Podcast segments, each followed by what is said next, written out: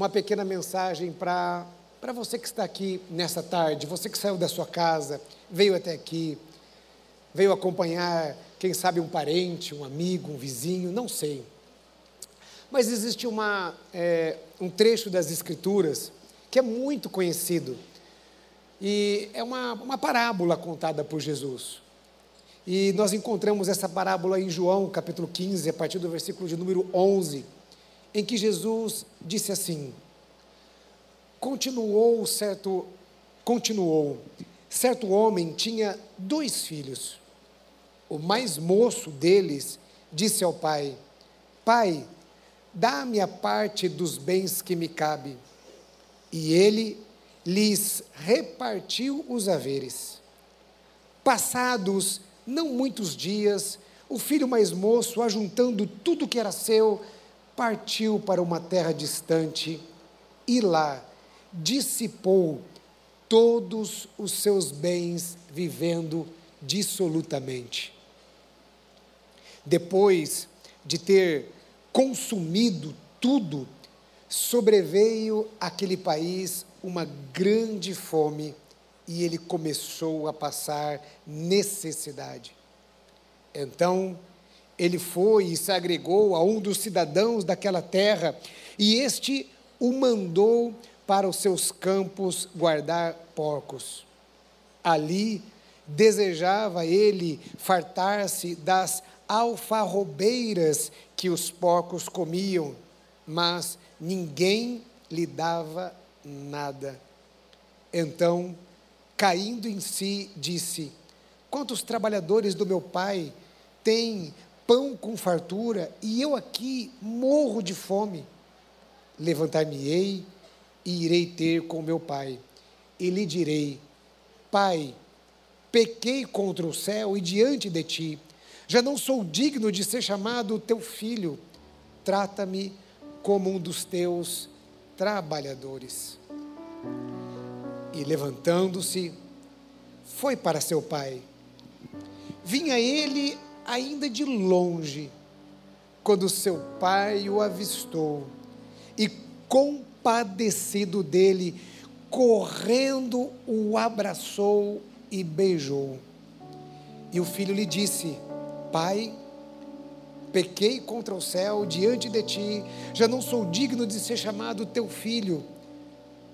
O pai, porém, lhe disse, o pai, porém, disse aos seus servos: Trazei depressa a melhor roupa, vestiu, ponde-lhe um anel no dedo e matai o novilho cevado, comamos e regozijamo-nos, porque este meu filho estava morto e reviveu.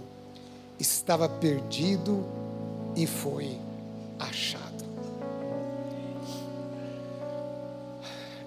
Essa é uma história muito conhecida, não é? Muito conhecida das Escrituras Sagradas. E conta a história ali, é, uma, é uma, um dilema familiar, uma situação familiar. E um dia o filho mais novo ah, chega e pede para o seu pai Olha, eu, eu, eu quero ter independência. Pai, dá-me a parte dos bens que me cabe. E a Bíblia diz então, como lemos aqui, que este filho mais novo, ao receber a sua parte, ele decide ir para uma terra distante e lá ele perde tudo aquilo que ele tinha. Deixa eu pensar algo com você, deixa eu pensar é, é, o que tem a ver comigo e com você, algumas coisas que tem a ver comigo e com você nesse texto aqui. A primeira coisa é o que nós vemos na vida deste moço, nós vemos na vida deste, deste jovem, uma inclinação para a carne, uma inclinação para o pecado. A atitude dele foi uma atitude, eu posso dizer, uma atitude pecaminosa. Por que uma atitude pecaminosa? Em primeiro lugar, o que ele estava fazendo era uma desonra ao seu pai. Ah, se hoje, quando nós falamos de herança, normalmente se pensa ah, ah, na, na, sucessão, né? Ah, ah, quando um pai e uma mãe ah, vêm a falecer. Então, você respeita este processo da vida para se falar em sucessão. naquela época, no contexto ah, judaico daquela época, isso aqui era, era muito mais forte do que hoje. Então eu já li muitos autores falando o quanto isso era uma desonra para aquela casa, uma desonra para aquela família. Aquele filho estava desonrando o seu próprio pai. E por que isso? É simples. Porque a Bíblia diz que todos pecaram. Se a Bíblia diz que todos pecaram, isso inclui a mim, inclui a você, inclui a todos os pastores da igreja, inclui aqueles que foram batizados, isso inclui a todos nós. Essa pessoa que está do seu lado aí, a Bíblia diz que todos pecaram. Então é por isso, é, essas atitudes da vida desse moço, é porque havia nele e como há em nós aquilo que nós chamamos de uma natureza pecaminosa. O salmista disse: Em pecado concebeu minha mãe. Então nós temos em nós uma natureza pecaminosa. E que o pecado faz? A Bíblia diz assim: que o salário do pecado é a morte. A morte. Está escrito nas Escrituras: o salário do pecado é a morte. É interessante que a, a Bíblia mostra primeiro aquele moço, ele pedindo a parte dos seus bens, e aí logo na sequência diz assim: passado não muitos dias, ou seja, a gente percebe uma atitude precipitada e uma atitude assim já, é, é, é, vamos dizer assim, ele estava, eu diria assim, maquinando mal, eu acho, né? Passado não muitos dias, ou seja, ele já vinha pensando em relação àquilo. Passado não muitos dias, ele vai para uma terra distante. Porque o que ele queria fazer, ele não queria fazer perto do seu pai. O que ele queria fazer, ele queria fazer longe do seu pai. E o pecado faz isso. A Bíblia diz que o pecado gerou um abismo entre nós e Deus. Nós nos distanciamos de Deus por causa do pecado. A Bíblia diz que todos estão separados de Deus por causa do pecado. Nós fomos separados. O pecado nos separa de Deus. E aquele moço foi para uma terra distante. E além do pecado nos separar de Deus, o pecado traz consequências. Como eu disse, o pecado, a Bíblia diz que o salário do pecado é a morte, não é? Aquele jovem foi para uma terra distante e a Bíblia diz que lá ele dissipou todos os seus bens, vivendo dissolutamente. Que tristeza! Olha, ao ler este contexto aqui, ao ler esta, essa história, a gente deduz que esta era uma família abastada. Porque nós estamos falando de alguém que tinha uma terra, nós estamos falando de alguém que tinha uma casa, nós estamos falando de alguém que tinha um novilho cevado, nós estamos falando de alguém que tinha servos, nós estamos falando de alguém que tinha a, a, a, um patrimônio para uma herança. Então é fácil deduzir que nós estamos falando de uma família abastada, com servos, no plural. E aquele moço que tinha tudo isso, de repente ele estava vivendo na miséria. É, um dia, preparando uma mensagem baseado no filho pródigo, o, o tema da mensagem, o título da mensagem que eu dei era o seguinte: ah, um filho miserável de um pai rico. Já imaginou isso? Um filho miserável de um pai rico.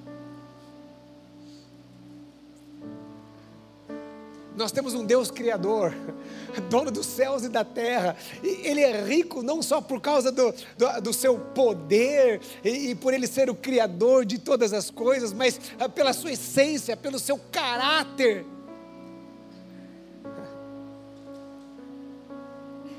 Pelo seu amor, pela sua graça. E a humanidade tem um Deus maravilhoso. Mas as pessoas vivem em miséria.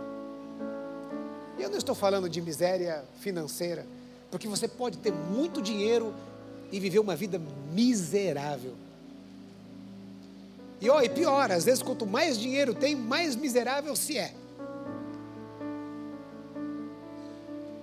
Eu não estou dizendo que isso é uma, é uma equação necessária, ok? Que seja assim necessariamente, mas é muito comum.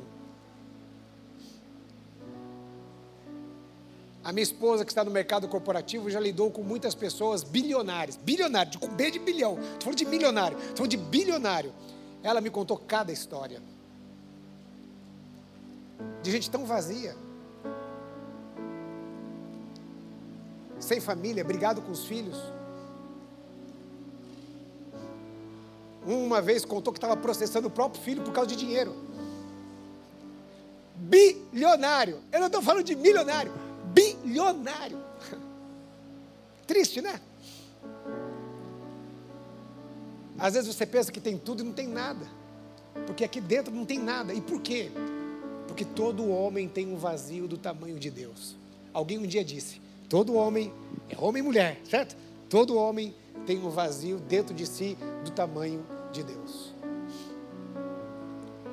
Então, veja, aquele jovem filho de um pai rico, estava vivendo em miséria, por causa das suas escolhas, em viver uma vida no pecado.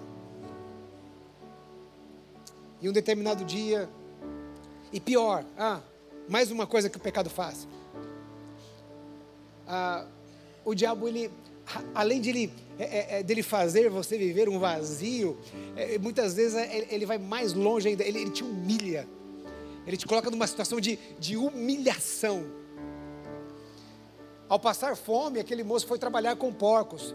E para mim, eu entendo que todo trabalho é honrado, certo? Até um trabalho de um cuidador de porcos. Mas o que acontece, que o que Deus estava querendo dizer ali, é porque o contexto, os judeus, eles tinham como os porcos como animais impuros.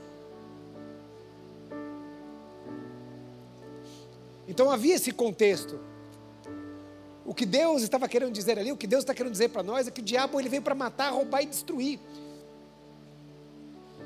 E ele, colo ele coloca a vida das pessoas num tal ponto que é, é um ponto de, de humilhação mesmo. O pecado faz isso. O pecado destrói. O pecado mata. E Deus nos mostra que não vale a pena viver longe de Deus. E quando eu falo de pecado, eu não estou aqui dizendo para você assim, sabe? Não olhe para mim assim. Talvez você ah, esteja nos visitando hoje e diz assim: ah, isso aí é um discurso moralista. Eu não estou falando disso. Eu estou falando desse distanciamento de Deus, sabe? Uma tradução de pecado, um dos sentidos da palavra pecado é significa errar o alvo. Que alvo é esse? O nosso alvo é Cristo, o Filho de Deus. O nosso alvo é o Senhor. O Senhor que é o nosso Criador.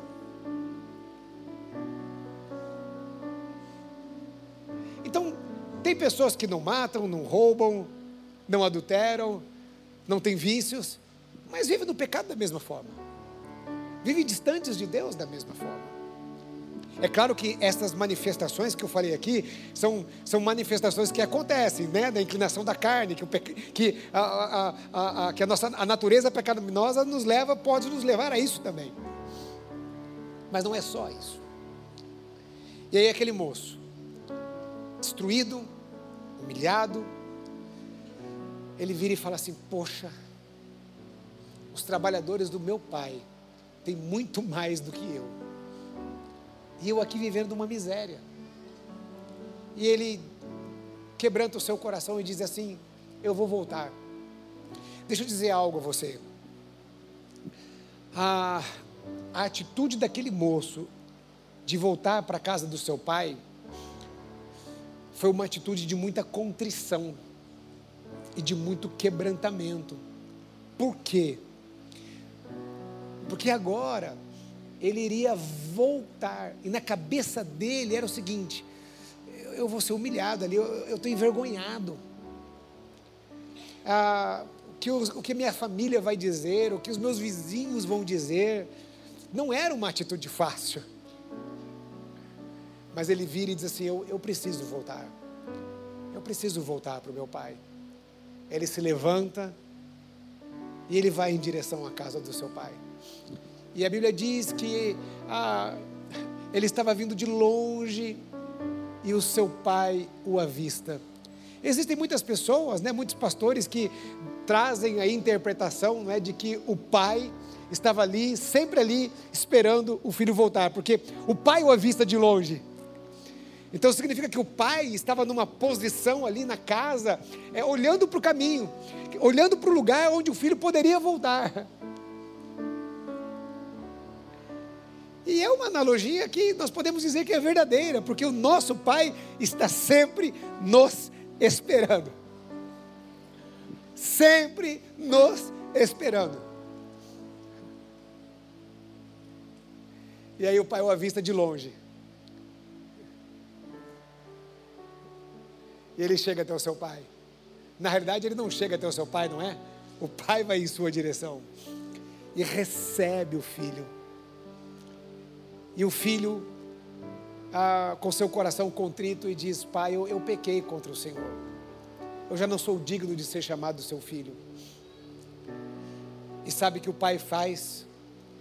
O pai restaura, regenera o seu filho.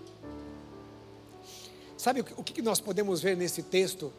Essa, essa regeneração? Porque veja bem, pense comigo. Ah, é, eu não sei além daquela época, mas provavelmente deveria ser algo semelhante, né? Mas hoje, ah, aqueles que são advogados sabem disso, não é? Existe um princípio jurídico que se chama colação. Olha, jovens e adolescentes, não é colar, tá? Na prova, viu? Não é que existe um princípio jurídico que te dá permissão para você colar, viu? Colação é um princípio jurídico na área de sucessões, no direito de família, no direito civil. E o que significa isso? Então, significa que quando alguém em vida, ele, ah, ele, ele doa até determinada parte da sua herança, a mais do que uma determinada parte da sua herança, o, a outra pessoa que tem direito à sucessão, ela pode requerer, como se fosse um abatimento. Então imaginemos assim: eu tenho três filhos, ok? Então imaginemos lá que ah, eu venha morrer e eu deixe 90 mil reais para eles. Então o correto é que cada um receba 30 mil reais, certo? Mas imaginemos que eu chego e falo assim: não, eu vou deixar mais dinheiro para o Gabriel, porque ele é homem e não sei o quê, e eu deixo, sei lá, para ele ah, 80 mil. Né? Então a lei dá oportunidade para que as minhas outras duas filhas requeram a parte delas, mesmo eu já tendo doado. Então esse é o princípio da colação, certo? Aquele jovem, ele gastou tudo. Então, eu, teoricamente, ele teria o quê? Perdido a parte dele, certo? Concorda comigo? Ele perdeu. Aí o pai, olha só, são muitos símbolos. O pai vem e faz o quê? Uma roupa nova. Aí o pai vem e faz o quê? Dá o quê para ele? Um anel. Anel para as famílias era um símbolo de autoridade. As famílias no seu anel tinham um símbolo de da, da, da, o brasão muitas vezes da família. Dá ele sandálias novas e faz uma festa. o pai estava regenerando o filho, fazendo assim: Você é filho, você é meu filho. Quando Jesus morre na cruz do Calvário, e ele morre pelos nossos pecados, então ele dá a oportunidade para que todo aquele que se achegue a ele seja regenerado. Então Jesus ele é a ponte. Lembra que eu falei que o pecado é, é aquele abismo que nos separa de Deus? Então Jesus é a ponte. Por isso que ele morre na cruz do Calvário. Ele morreu por mim e por você. Então Deus Pai está dizendo assim: olha, para que o homem se chegue até mim e seja regenerado e nasça de novo e seja e, e, e, ele tenha então dentro de si uma nova natureza. Então eu falei que o homem tem uma natureza pecaminosa. Então quando o homem recebe a Cristo, é colocado nele uma nova natureza. Isso é nascer de novo. Quando recebemos uma nova natureza de Deus. Nós somos regenerados. É quase como se fôssemos feitos de novo. Então o pai, quando o filho chegou, o pai virou e falou assim: Você é meu filho. Eu, vou, eu estou aqui mostrando que você é meu filho. Estou revestindo você de autoridade. Eu estou, eu estou restituindo você o lugar que é seu. Você é filho. E eu quero concluir terminar citando um versículo da Bíblia que diz assim: Mas a todos quantos o receberam, deu-lhes o poder de serem feitos filhos de Deus. Então o homem é pecador, está separado de Deus. E o homem precisa reconhecer o pecado e reconhecer que Cristo é o mediador. Só existe um mediador entre nós e Deus, é Cristo. E quando entregamos a nossa vida para Jesus, a Bíblia está dizendo que nós nos tornamos filhos de Deus. Eu queria que você fechasse os teus olhos onde você está. E nós queremos orar nesta hora.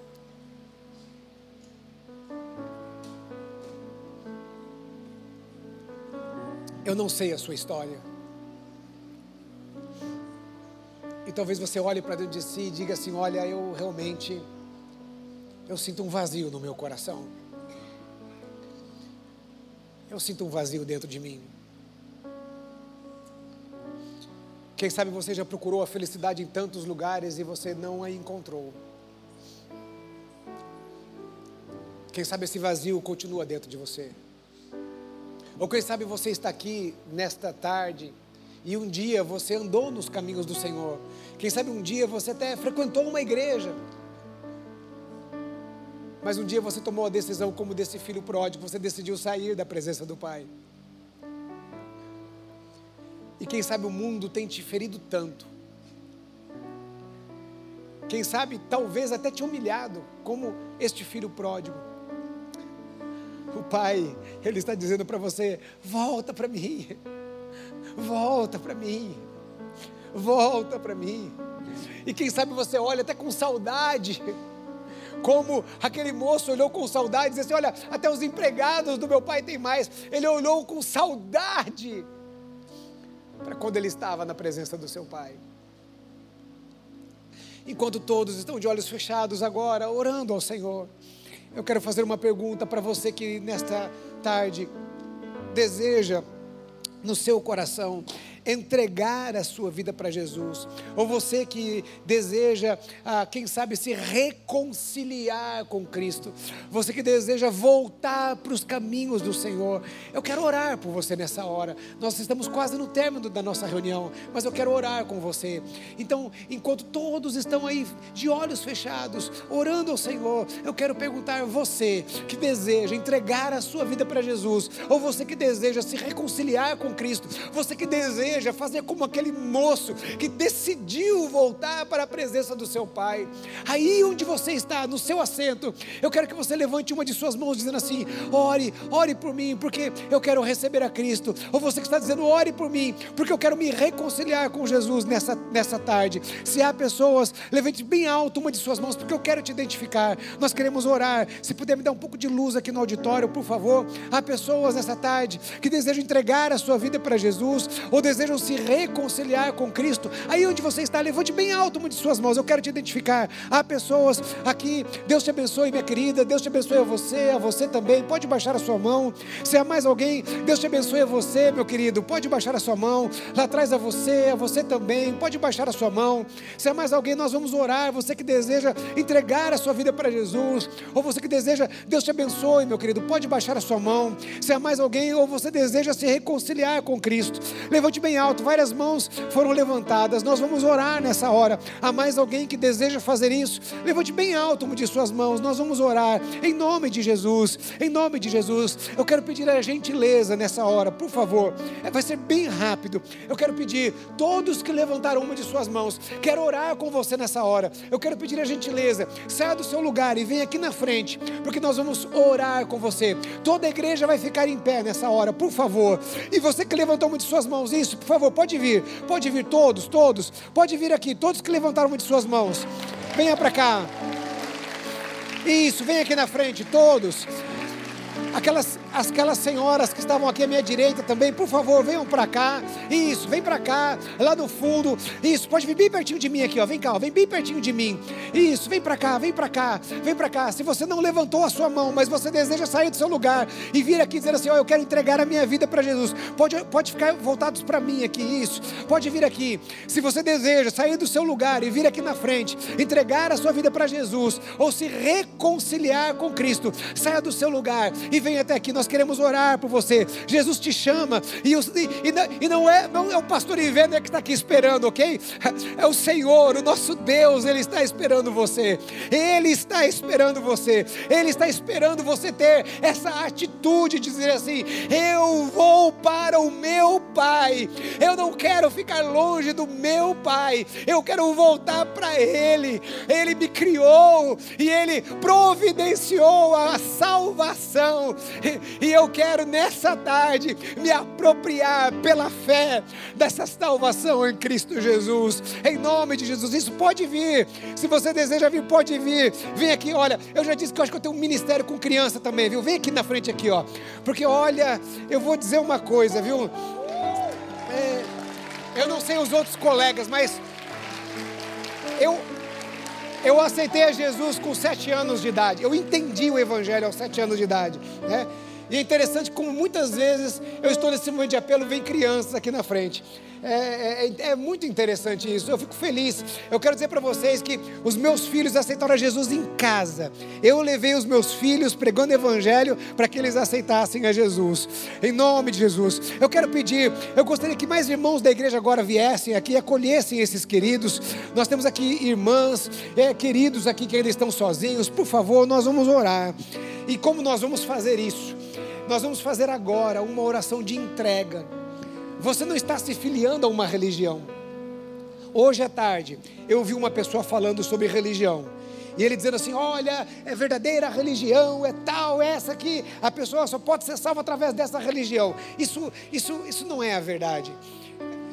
Jesus não veio para fundar uma religião. A Bíblia diz: Jesus disse: Eu sou o caminho, a verdade e a vida. Ninguém veio ao Pai senão por mim. O Senhor, Ele quer um relacionamento. Ele quer que nós venhamos nos relacionar com Ele. Tem muitas pessoas que estão dentro de uma religião, até dentro da igreja, pode ser até dentro dessa igreja aqui, mas não conhecem a Deus, não se relacionam com Deus. Então o que você está fazendo aqui é uma entrega a Ele, a Deus, entregando a sua vida e o seu coração a Ele. Então, de olhos fechados, nós vamos fazer uma oração, e eu quero pedir a você que você repetisse esta oração comigo, dizendo assim: Senhor Jesus nesta hora, eu entrego a minha vida ao Senhor e eu te recebo como meu único e suficiente Senhor e Salvador da minha vida. Perdoe os meus pecados e nesta tarde escreva o meu nome no livro da vida. Eu creio que hoje eu estou nascendo de novo, em nome de Jesus. Amém, amém, amém, amém, amém. Aleluia, aleluia. Quantas vidas estão aqui, meus irmãos. Que motivo de alegria, de exaltação, de júbilo ao Senhor. Olha, ah, nós queremos nessa hora anotar o seu nome, seu telefone. Fique tranquilo, ninguém vai ligar para você pedindo nada. Nós queremos oferecer o que nós temos para te abençoar. E nós queremos te dar um presente. Porque ah, quando a gente nasce de novo, né, toda vez que alguém nasce de novo, ele merece um presente, né? Então nós queremos dar um presente para você. Então está aqui, a, aqui o Neno, com esta equipe de irmãos que estão aqui. Nós vamos descer aqui numa escada caracol, é rapidinho, tá? Vamos anotar o seu nome seu telefone e dar um presente para você, tá bom? A equipe aqui da igreja, juntamente com o Neno, os queridos, vão conduzir vocês aqui agora. Isso, por favor, podem sair aqui. Nós vamos, vocês vão sair aqui ó, por essa escada aqui à minha direita. Isso, todos, todos podem vir. E eu acho que nós precisamos de mais irmãos da igreja aqui, ó. Precisamos de mais mulheres, tá? Ah, onde estão as nossas líderes de célula? Ah, precisamos de mais irmãos também, por favor. Se tiver, precisamos de pelo menos mais umas quatro mulheres, quatro ou cinco mulheres, viu? Ah, que puderem descer aqui agora para acompanhar, ok? Amém. Amém. Você pode se assentar, os nossos diáconos vão distribuir agora os elementos da ceia. Você vai receber aí os elementos da ceia.